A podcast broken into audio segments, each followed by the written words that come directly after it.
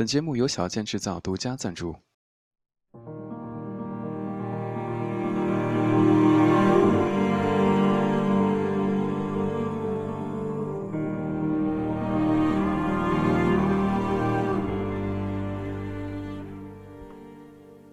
有一种孤独，是你需要依靠的时候，发现四周黑暗无人，只剩自己，只能被迫拔节的成长。有个生于一九九零年的朋友，叫苏铁。他从小父母离异，跟着爸爸，生活无忧。他爸是个土豪，你能想到多土就有多土。按摩院赚钱，他爸就开按摩院；麻辣香锅赚钱，他爸就开麻辣香锅。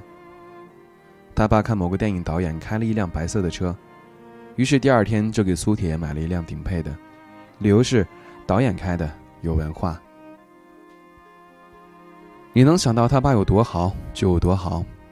明明不能喝酒，但因为女儿的朋友夸了女儿几句，就决定一杯一杯干掉伏特加，把自己醉死过去。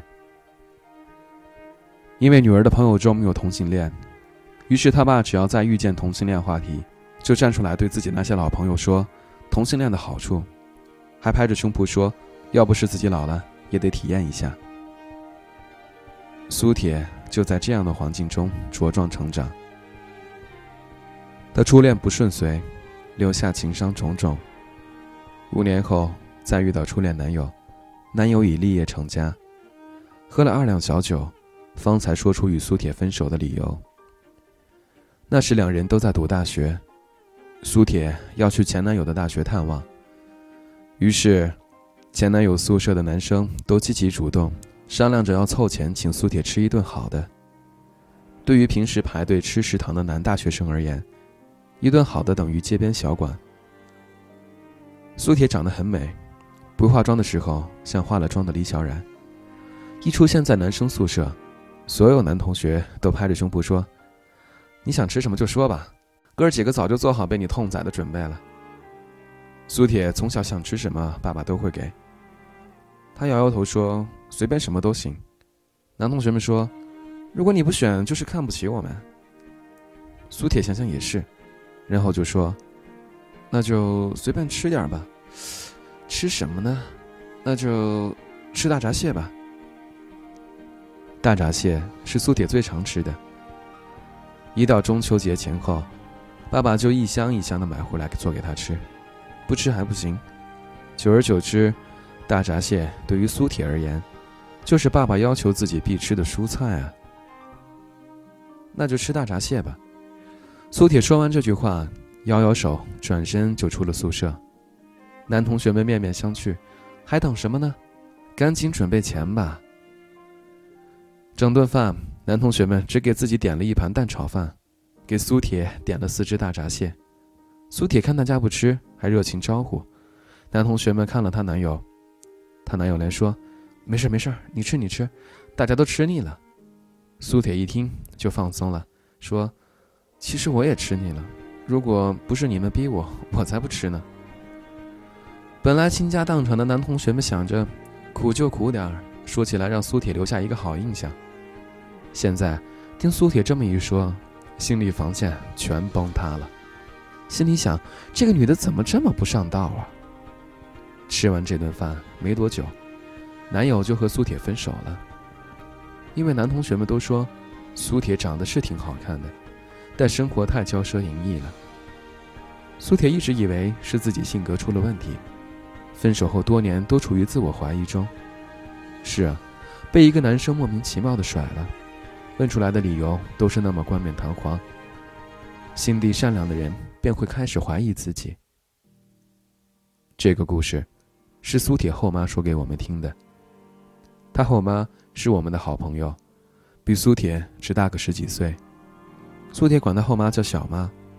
但凡苏铁生了病，就去找亲妈；但凡思想有了障碍，就去找小妈。苏铁那会儿刚大学毕业，他的未来和他的爱情一样，都不知道将去何方。他小妈就把他推给我，说：“你童哥特擅长职业规划。”你让他给你上上课。然后苏铁就热情的把我约到一间高级餐厅，帮我点一杯喝的，自己要杯白开水，睁大眼睛看着我问：“彤彤哥哥，你说我未来要干嘛呢？”我特别受不了女孩这样，不仅卖萌还卖傻。我说：“你当我是算命的？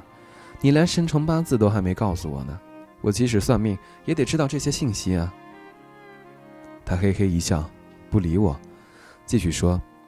那你说我应该干嘛？他对高工资不感兴趣，对大企业也毫无感觉，他的世界一片空白。看着同龄人在自己的工地上大兴土木，他也觉得焦虑。我说：“既然你也不知道自己喜欢什么，不如随便干一个新兴的工作吧，没准走在时代的前沿，稍微努力就能被人看见。”他似懂非懂的回家了。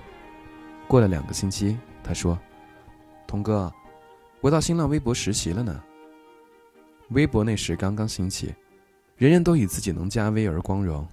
我说：“苏铁，好好做，等到有一天你也能给大伙儿随便加微的时候，你就算立住了。”新媒体行业的淘汰速度比传统媒体更加迅速，每次遇到苏铁，我都问：“怎么样？什么时候被开除啊？”他都很忐忑的回答。估计快了，我又得罪领导了。问他怎么得罪了，他说：“领导好奇怪哦，在电梯里遇到我几次了，每次都问你是不是新来的。然后我今天很生气的就告诉他，你别再问了，你都问过我三次了。”大多数年轻人都怕被领导记住，但吃大闸蟹长大的苏铁胆子也大。我觉得领导要开除人的时候，应该很容易就想起他的名字吧。再后来，我和苏铁后妈约吃饭，苏铁出来的次数少了，问起来才知道，那时微博有任务，无论新员工还是老员工，每个人都有自己的业务量，每个月必须要拉多少个人注册微博才行。我深深的对此感到焦虑，他连自己的未来都找不到，怎么能找到那么多有微博需求的人呢？大概又过了一两个月，后妈说苏铁想和大家吃饭。出门前，我带了一张电影卡。当他宣布他新工作干不下去时，就送给他做安慰礼物。苏铁一脸灿烂，不太像被开除的样子。后妈说：“苏铁最近可得意了，三天就完成别人一个月的任务量。”我问：“你最近转行做安利了吗？怎么完成任务那么快？”苏铁说：“哦，同事们都是一个人一个人去说服的。”我专门找那些协会，一个协会就有好几百号人，我搞定两三个协会就完成任务了。我掏出了给他准备的电影卡，那时我觉得，一个刚入行的孩子能把同行的事做得不一样，就有冲刺得第一的潜能。就在苏铁越来越被领导和同事信任的时候，他突然提出了离职，原因是不喜欢复杂的人际关系。我问他接下来去哪儿。他说有个奢侈品公司在找他，他想过去试试。我问他什么岗位，他嘻嘻一笑，回答：门店销售。不知道是九零后的孩子脑子想法奇特，还是根本没有危机意识。总之，如果换成是我，怎样都不会做这样一个选择。明明已经在一个新兴的行业做得风生水起，为何要换到另外一个行业？从一个媒体的新生力量。转行做一个奢侈品的门店销售，这个跨度多少会让人觉得尴尬吧。不过这只是我的看法。对于苏铁，我想我有可能多虑了。从她初恋男友解答了困扰她多年的情感谜题之后，她每一次的决定虽然看似毫无章法，却总能全身心投入到所做的决定当中去。苏铁完全没有辜负他的决定。在进入奢侈品店大概两个月后，他就成了最旺商业区门店的销售冠军。在一个毫无生机的城市里，有一群朋友最大的好处就是，随时随地能够为任何一个理由团聚庆功，畅想未来。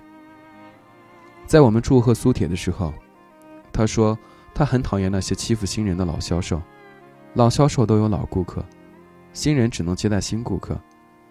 但每次新人接待完新客人，客人买了单之后，过了好些天，新人们才会发现，自己的销售业绩都被老店员写在了自己的业绩里。新人敢怒不敢言，只能忍气吞声，抱团期待自己赶紧强大起来。突然有一天，苏铁给我发短信说：“童哥，我今天非常生气，跟一个店员绝交了。”我心一紧，连忙打电话过去问为什么。我担心苏铁年纪小，不懂得处理人际关系，万一把人给得罪了，自己也不占理，对他而言就是一场走不出去的困局。毕竟很多刚参加工作的年轻人。不是被工作给累惨的，而是被人际关系给弄惨的。一通电话之后，我了解了事情的来龙去脉，然后为苏铁的做法微微震撼。如果年轻的时候我能这样去做，也许今天的我对自我的认知会变得更为清晰。事情并不复杂，在这样的门店，每个销售都有自己的老顾客，其他销售是不能抢老顾客的。与苏铁同期进店的销售接待了苏铁的老顾客，然后把业绩记到了自己的名下。苏铁找到对方，很认真地告诉他，抢顾客的事情从来都是老店员对新店员做的事。那时我们都被欺负，一起觉得不甘。可是你回过头就用这一招来对付我，这个业绩我可以不要，但我必须要告诉你，从今天开始，我们不再是朋友，而且你未来所有的顾客。都是我苏铁的。苏铁冷静叙述的时候，像极了电视剧中暗流涌动的转折剧情。我甚至能想象到另一个店员尴尬的表情和不知所措的样子。我问苏铁：“为什么你要直接告诉对方呢？”因为在我的印象中，苏铁凡事都往乐观的想，从不生气，更谈不上摊牌一词。他说：“我终于想明白了。”所有因为某人而让自己生气的事，一定要说出来。不说的话，自己越想就越生气；说出来之后，自己踏实了，对方就会变得不踏实。这种一举两得的事情，干嘛不做？我问他：“你就不怕得罪他吗？”他想了想说：“既然他都这么对我了，就是没把我放在眼里，在他心里已经没把我当朋友了，我为什么还要骗自己呢？更何况……”如果要用销售业绩来说话，我有信心超过他。苏铁说完这一番话之后，同期的店员立刻找领导，把他的业绩换到了苏铁的业绩里。这个九零后的苏铁，给我做了一个榜样。如果心里因人不爽，最好的办法就是说出来告诉对方。一来自己不会再纠结，二来可以让对方纠结，三来如果对方并不因此纠结，那就证明对方压根儿不在意你。那你又何必要为不在意你的人影响自己的心情？有话就说的人不是直肠子，而是不会让自己辛苦的透明人。以前我管九零年的苏铁叫妹妹，自从她如此处理事情之后，我开始在心里把苏铁当成同龄人。我想，年龄从来不是衡量一个人是否成熟的标志，一个人是否成熟，来源于他是否了解自己所作所为的目的。来源于他是否敢承担所做决定的后果，来源于他对自己的了解与信任程度。仍然忍不住想，如果当年的我能像如今的苏铁一样，三十三岁的我，会不会变得不太一样啊？苏铁现在仍在那间奢侈品门店做销售，是去年该品牌北京地区年度销售冠军。他本来有机会升职为副店长，但因为常常不按常理出牌。所以没有被升职，仍然干着销售的工作。我问他为什么不做副店长呢？他说：“只要我现在收着就能升职。但我想想看，自己放开了工作，究竟能做到什么样子？做副店长对我来说不难，但持续做一个好销售有点难。你明白的，对吧，童哥？”嗯，我装作很明白的样子，点点头，心里想：九零后真吓人。如果你还把他们当成小孩的话，自己怎么被他们埋了都不知道。